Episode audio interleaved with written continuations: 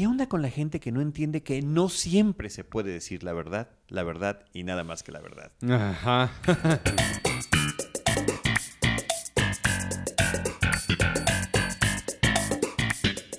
Bienvenidos a Seinfeld, un episodio a la vez. Yo soy Iván Morales. Yo soy Charlie del Río. Me identifiqué muchísimo con la forma en la que empezaste el programa. Es un tema muy serio, es un tema muy serio. Creo que en general sí todos nos la pasamos dando pequeñas mentiras todo el tiempo. Pero que son necesarias. Sí, no, no, claro, no, totalmente. Las mentiras grandes son las que tienes que evitar. Claro, Pero las claro. pequeñitas de, ah, o sea, vamos a continuar con nuestra vida. Este es el episodio número 2 de la temporada 3, así tengo que empezar cada episodio.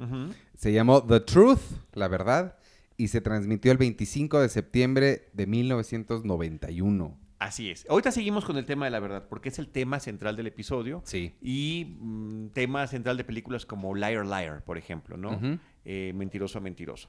Pero bueno, quiero ah, eh, mencionar el tema del stand-up de Jerry en este episodio, donde se mete la mano a la bolsa de su saco. Él siempre en esa Ah, sí. época andaba de saquito para sus presentaciones, aunque era sin corbata, ¿no? Como semiformal, Ajá. pero de saquito. Sí. Entonces mete la, la mano a la- a bolsa y saca el par de botones Ajá. el par de botones extras que traen las camisas y muchos sacos, ¿no? Que luego los traen también cosidos Pa- abajo. Sí, pantalones, o sea, lo cual creo que sí, en fin, principio uno debe de agradecer que, que vengan esas posibilidades, pero ¿qué tanto puede uno, Sí.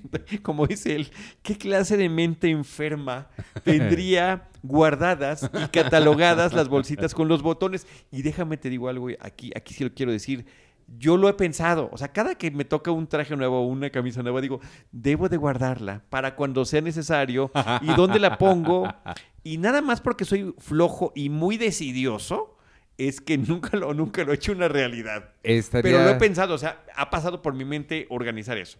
Yo, yo no, fíjate que en bolsita no recuerdo, creo que tú y yo compramos ropa muy diferente porque en bolsita no recuerdo que me lleguen, pero sí las camisas Lo traen cosido y al revés. cosido aba- sí. ajá, al No, revés. eh, pero en trajes, principalmente en trajes. es por eso, porque yo no Sí, compro trajes. Pues yo de repente tengo trajes. La vida nos lleva por diferentes caminos. lo que sí, bueno, antes, an- an- antes que nada, que pensé que era lo que ibas a decir, hay que agradecer, la semana pasada lo platicábamos, y agradecer que este ya no trae las voces espantosas de coro. En la música, en la música de Jonathan Wolf, sí. Nada más, eso sí lo quería mencionar Sí, porque... bueno, pero lo, lo vi con nervio, ¿eh? Lo- o sea, aunque ya sabíamos, ya lo habían explicado y lo platicamos la semana No, pasada, sí está- aún así tenía yo la preocupación de que no fueran a salir. Me des- desconcertaron muchísimo. Sí. El episodio 1 de la temporada 3, en el arranque, tiene una variación musical que es espantosa y si quieren, pues chequenla por ahí en el episodio. Espantosa. Este, en este conocemos a una. Bueno, mi, mi primera pregunta es: porque Kramer está saliendo con la roommate de Elaine. Sí. ¿no? Y vemos varias Tina. cosas ahí. Digo, tú, tú, tú obviamente, como hemos comprobado muchas veces en estas grabaciones, tienes mucho más fresca la serie entera. Pero yo no recuerdo muchas mujeres con las que haya salido Kramer. No, sí, como no. ¿Sí? No, Kramer es un super ladies man. Pero las conocemos y todo. pero Algunas sí, algunas, algunas nada más se hablan de ellas, pero sí hay, sí hay varias que se llegan a conocer. Tengo la idea sí de. hay varias que se llegan a conocer. Es que- Y siempre son relaciones como la que vemos ahora con Tina, que es la primera que vemos como más Sí. eh, a cuadro. Donde se ve que él es juguetón, se ve que le gusta eh, payasear y que es una parte de su... Digo, aquí me adelantaría o no pausa. El problema que tiene Elaine en este episodio es la invasión. Sí, bueno. El baile que se, que se avienta. Eh, al- ba- ba- ca- ba- bailes, música y bailes tribales. Sí. Recordemos que es una aspirante actriz, la, claro. la- la medio diosa, ¿no? Medio engreída, la roommate de, mm, de Elaine. Este, y bueno, pues se junta con Kramer y después se ponen a cocinar mm, eh, pasta y hacen un desastre o platillos africanos, la música y demás. Y pues bueno, pues obviamente está harta. Pero, pero sí es un primer vistazo a este sex appeal Sí. que tiene Kramer y que será explotado a lo largo de, la serie. ¿eh? Yo no me, no te digo, eso, eso no me acordaba si veíamos mucho y por eso fue mi, mi, mi primera pregunta, porque no recuerdo haber visto muchas eh, y, y sí me llamó la atención verlo como en ese, e- ese lado de Kramer que, que no sé, a mí el, el- el personaje hasta ahorita ya en este, a partir del pasado y en este, ya empieza a recordarme lo que me gustaba de él, pero hasta ahorita, si yo nunca hubiera visto la serie antes, no me caería bien. El, o sea, sentiría que es un personaje que para qué está ahí, Quítenlo. Sobre, sí, podría parecer, eso, eh, digamos que a una vista no entrenada, y como Sí. dices tú, viéndolo por primera vez de esa manera, como que te puede imponer en que este es demasiado, ¿Y estás, qué? estás sobreactuado, es, es, es muchito, Sí. es too much. Sí. Y no lo es dentro de la lógica de este, de este individuo, Sí. ¿no? Y de la progresión que hemos visto Sí, a lo sí, largo de estos episodios. Eh, y sí, yo, bueno, además de ahorita aprovechando el podcast, estoy súper recomendando más la serie. Oigan, está en Amazon ahorita, ven en Amazon, ahí tienen la posibilidad de apretar un botón, a- acceder a cualquier episodio de todos los de, de las nueve temporadas, pero este, mucha gente me dice, no, es que Kramer no me cae bien. Sí. Pero es también una de estas reacciones eh, extremas, o te cae súper bien o, o no lo toleras. Sí. Es extraño, o sea, no hay que decir, ah, ¿cómo te Kramer? Más o menos, no. O te encanta el personaje o no lo toleras. Pero, y es el, el- el- el tipo de persona, o sea, él en la vida real, existen Kramers en la vida real. Sí. Quizá n- no tan estrafalarios, pero sí están como por ahí. Y sucede lo mismo con este tipo de gente. O te caen muy bien Sí. o no los toleras. Sí. Entonces Y, sí y el, es... y el no tolerarlos puede ser también un poquito de, de hasta, hasta envidia de ese estilo de vida, eh, no De- de- sin reglas, sin Ajá. trabajo fijo, y tú te estás fregando y el otro resulta que haga lo que haga le va bien, Sí.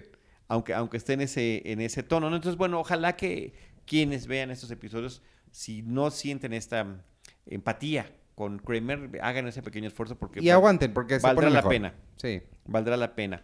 Oye, aquí hay dos temas en este episodio. Uno, que Jerry está metido en un embrollo con el IRS, o lo que sería el equivalente a Hacienda, ¿no? Por un tema de impuestos. Le están haciendo una auditoría a propósito de una donación que dio a una falsa empresa o a una falsa asociación Caridad. civil, una falsa caridad, Ajá. por recomendación de Kramer años atrás. Ajá. Entonces, pues cuando empieza el episodio, está en la mesa, están sacando recibos de años anteriores, este es el 91, están buscando recibos del 86, del 87, del Ajá. 88, y eh, Jerry está confiado de que al fin George Luis Constanza, aquí se menciona su segundo nombre, George Luis Constanza, eh, tiene una novia que trabajó en Hacienda, en IRS, y que eh, es el Internal Revenue Service, así se llama ya, eh, y que les va a ayudar, ¿no?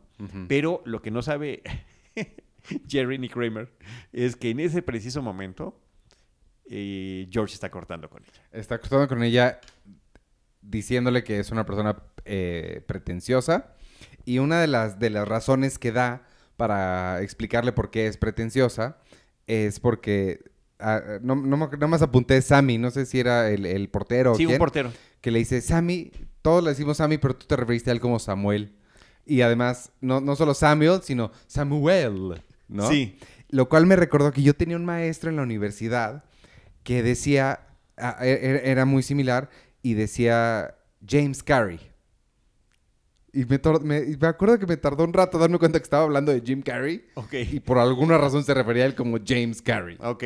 Sí, pretencioso. Sí. Ella es pretenciosa, cuando la vemos es además estrafalaria, está vestida con una indumentaria japonesa, Rarísima. tiene dos palillos de comida. ¿Qué le dice? eh, clavados en el clavados en el, en el- no está muy bueno, pero ahorita se espera. Tiene dos, dos, dos palillos de comida asiática Ajá. clavados en su en su en su cabello, ¿no? En el peinado que trae, trae unos aretes enormes y aparte le está diciendo que todos, todos en su familia son creativos. Sí. Y me encanta que le dice, ¿no te gustaron mis aretes? Y al final le dice, sí, son tus aretes. No, y pero- toda tú. Pero le dice, o son los palillos en la cabeza. Y me dice, yo francamente prefiero el tenedor. Que eso, tiene Jerry un, un- un chiste en su stand-up de eso. De los palillos, de que, ¿por qué usa palillos? Sabes que... Ah, conocen el tenedor, esto lo están haciendo a propósito. Oye, eh, pero, pero el tema de decir la verdad surge a partir de una insistencia de ella. George empieza a decirles Sí. las clásicas que también es algo que va a estar repitiendo a lo largo de la serie. No eres tú, soy yo, son mis inseguridades, me siento intimidado ante tu presencia. Y dice, no, no, no, no, no. Dime, dime cuál es la verdad. Y el otro, con esa confianza que le infunde la seguridad con la que ella se lo está diciendo, se suelta Ajá, a decírselo todo y gran actuación de ella. Sí. Se pone roja, se pone casi al borde de las lágrimas de estar recibiendo esa, eh, esa verdad que, que ella quería, ¿no? ¿Y qué te recordó el decir eso de ¿quieres la verdad? ¿Quieres la verdad? Ah, bueno, obviamente a, a Jack Nicholson en... A ¿cómo Few? Good A Few Men. Good Men. A Few Good Men. Eh, ¿Cómo se llama en español? ¿Algo de honor? Cuestión de honor. Cuestión de honor, ¿ya ves? No tiene nada que ver. Pero es increíble, es guion de Aaron Sorkin. Sí. Fantástica. Bueno, ahí te, va, ahí te va el dato. A Few Good Men sale en el 92. ¿Es antes? Esto es antes. ¿A poco? Sí, está muy padre. Pero, Pero la obra ya habría estado. la obra teatral en la de- del mismo Aaron Sorkin, ya, porque ese fue su primer guion cinematográfico. Sí. Lo quería platicar contigo porque sé que eres súper fanático de Aaron Sorkin. Sí, sí, sí. y que, y que pues, ciertas cosas deberías saber. Fue su primer guion basado en una obra de teatro, basado en un incidente que su hermana, abogada militar, le platicó por teléfono. ¿A poco? Y que él desarrolló como ficción. Todo eso no sabía. Pero sí tiene un, em, una parte eh, que está en la realidad. Y con muchos esfuerzos, antes de que fuera película, dijo, yo quiero que sí se estrene en teatro y logró cierto número de presentaciones junto a Lana, creo que 600 mil dólares costó que, que Wow, pudieran ¿Cuánto echar a andar. sabes de esta película? Bueno, no, no, no, lo, lo, lo, lo chequé porque me llamó mucho la atención. El diálogo es muy similar. O sea, lo único que le dice es, you can handle the truth.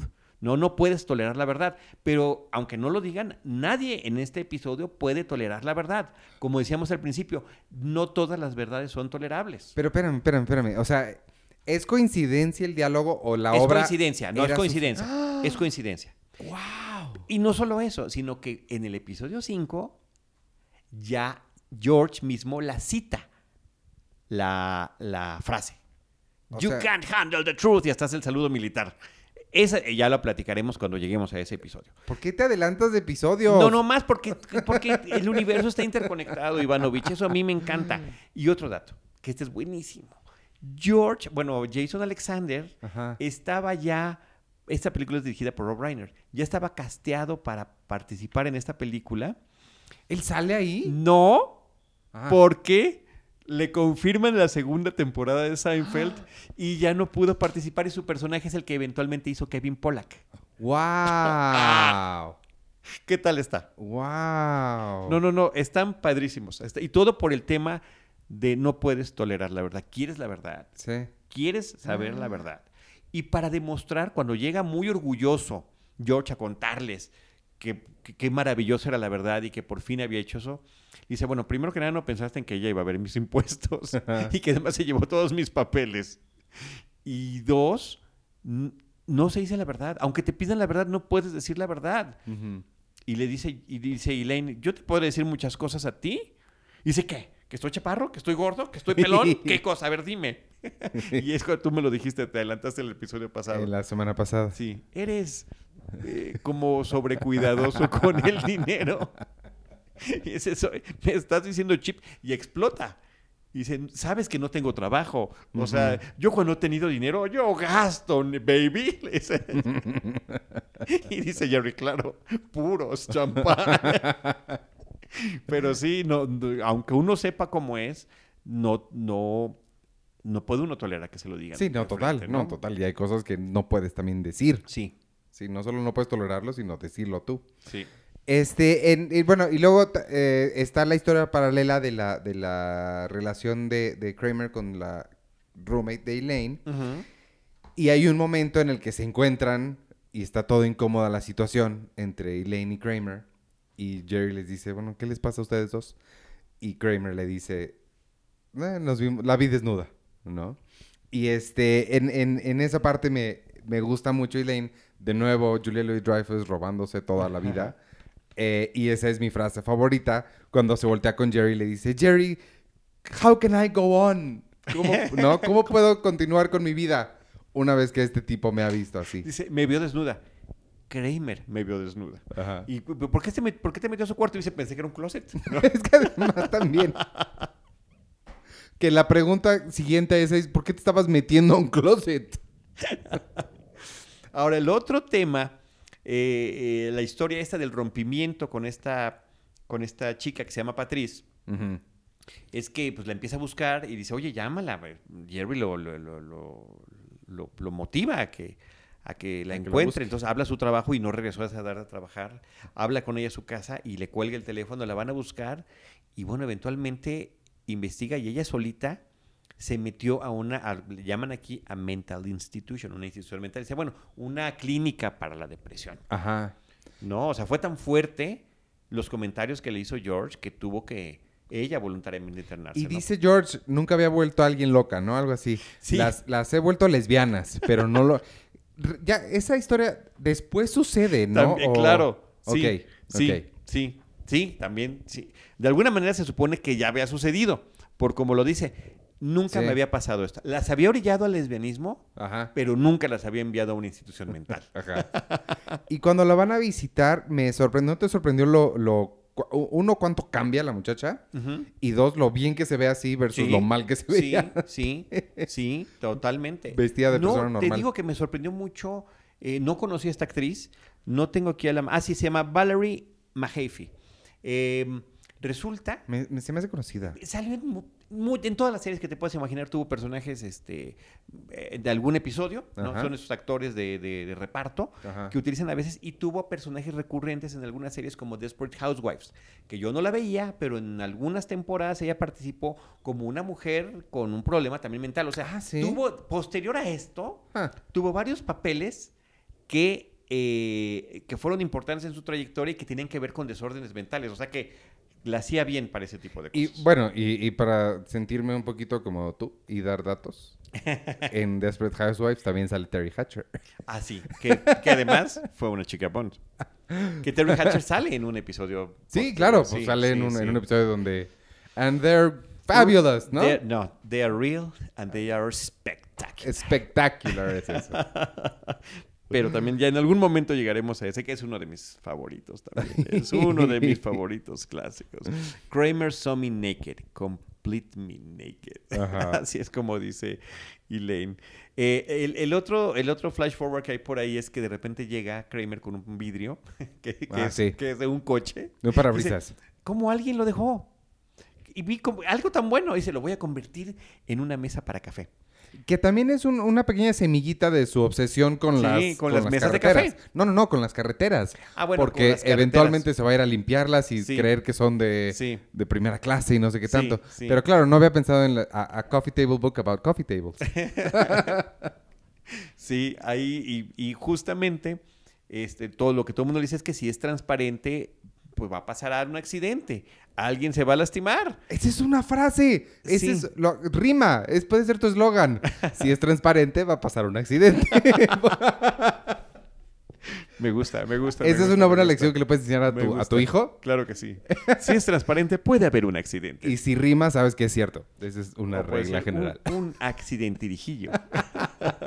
Como Flanders.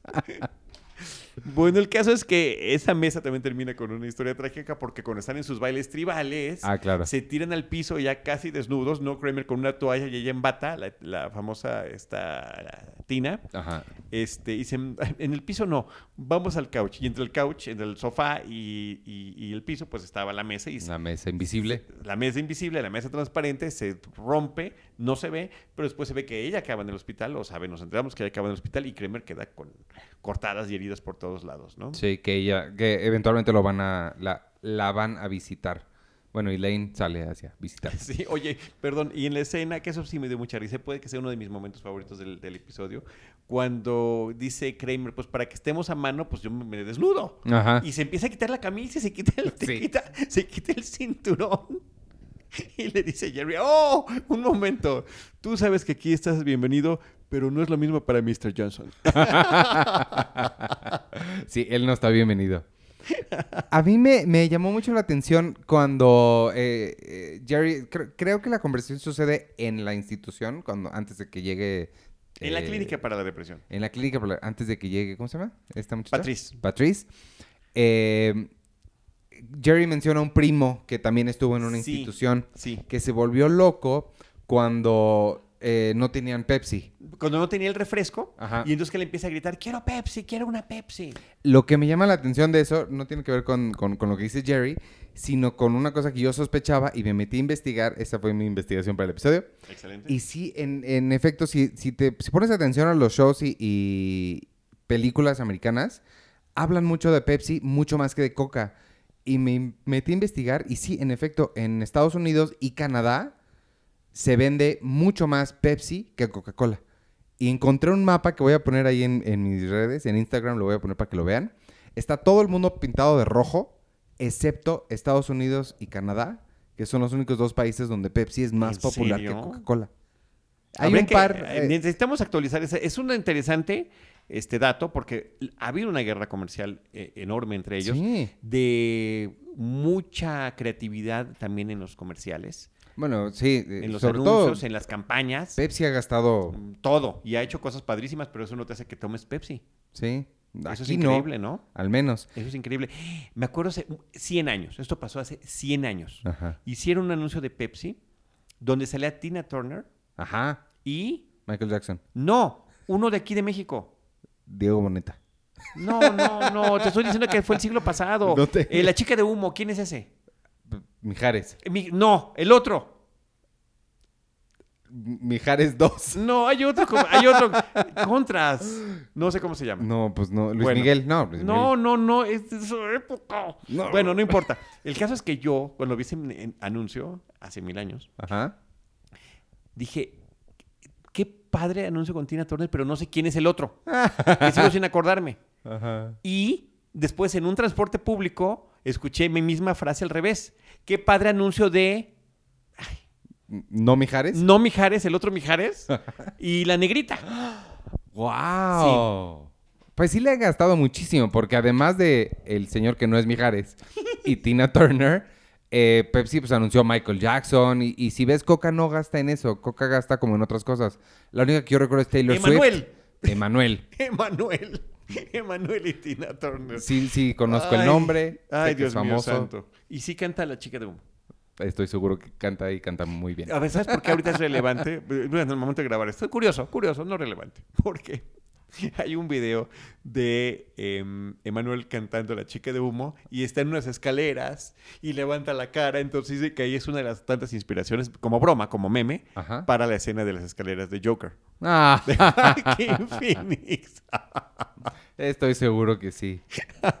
Oye, espérame, yo tengo otro dato que tiene que ver con este anuncio de por qué salió esa referencia de Pepsi en el episodio Ivanovich. Y resulta que hay una canción que fue famosa hacia finales de los ochentas que se llamaba Institutionalized, Institutionalized o institucionalizado Ajá. de un grupo que se llamaba Suicidal Tendencies, tendencias suicidas.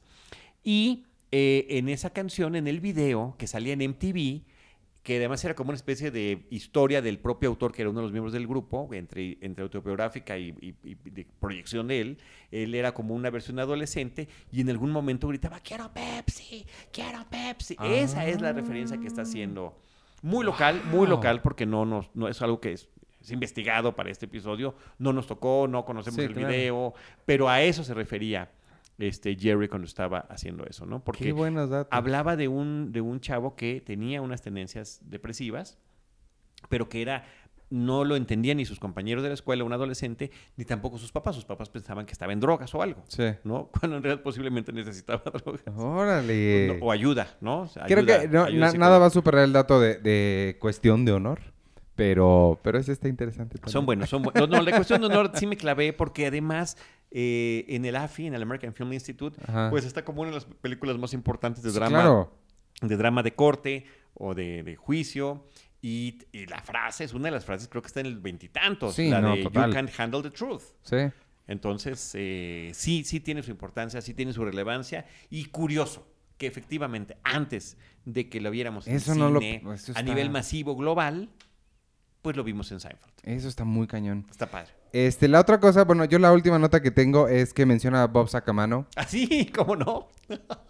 A Bob Sacamano le dieron terapia de shock. Ajá. al- Pero no le funcionó porque sus sinapsis están muy separadas. Así lo explica. Recordemos que Bob Sacamano es un personaje que nunca sale en la serie, que es un amigo de, de Kramer, que siempre hace referencia, siempre le pasó algo a Bob Sacamano, siempre lo saca, y que el nombre Bob Sacamano es de un amigo de la vida real de Larry Charles, que dejó de ser su amigo cuando empezó a ser reconocido como Bob ¿De Larry. Charles o Larry David? De Larry Charles. Larry Charles. De Larry Charles. Ah, y la otra es que este episodio es el primero que escribe una mujer para la serie. Órale. Este, es, una, es una guionista que había trabajado tanto con, eh, con Michael Richards y con Larry David en la serie Friday, donde se habían, Ah. donde se habían conocido. Entonces me parece que ese es un, ¿Cómo se llama? Ese es un, ese es un dato interesante. No, no me acuerdo cómo se llama, lo anoté, pero no lo encuentro. Deberían de ver mi libreta, es como de. Mi libreta parece la del. del La de Seven. la de Seven, la de Kevin Spacey, así se ve. No, no la de Guillermo el Toro, que tiene dibujitos y está muy padre y sí está la letra muy chiquita, pero no, no encuentro el. Como el la de dato John del- Doe el en dato de la. Ah, el Elaine Pope. se llama Pope. Elaine Pope. En, en Fridays y también en Murphy Brown Ah. escribía. Ok. Oye, y, y otra parte de la personalidad de Kramer que me parece que, que está curioso mencionar, le dice, cuando están con este, todo este tema del, del- de la auditoría y dice, dice, yo por eso ni siquiera pago impuestos. Y dice, bueno, porque no tienes No ingresos. Pero si no fuera por eso. Pero es otra vez este toque de anarquía Sí. de- del personaje de Kramer. Ahora, la otra, cuando Jerry le está contando, que me gustó mucho también, cuando Jerry le está contando, pues, otro momento favorito, ¿eh? Porque es como muy sutil. Ajá. Cuando Jerry le está contando a Elaine del problema de la auditoría, le dice, si no fuera porque tenemos una amiga que nos va a ayudar con esto, yo mataría con mis propias manos a Kramer. Entonces cuando llega George y les confiesa que cortó con ella, Ajá. Kramer discretamente se sale del departamento. A eso no lo noté. Silenciosamente. Sí. Padrísimo.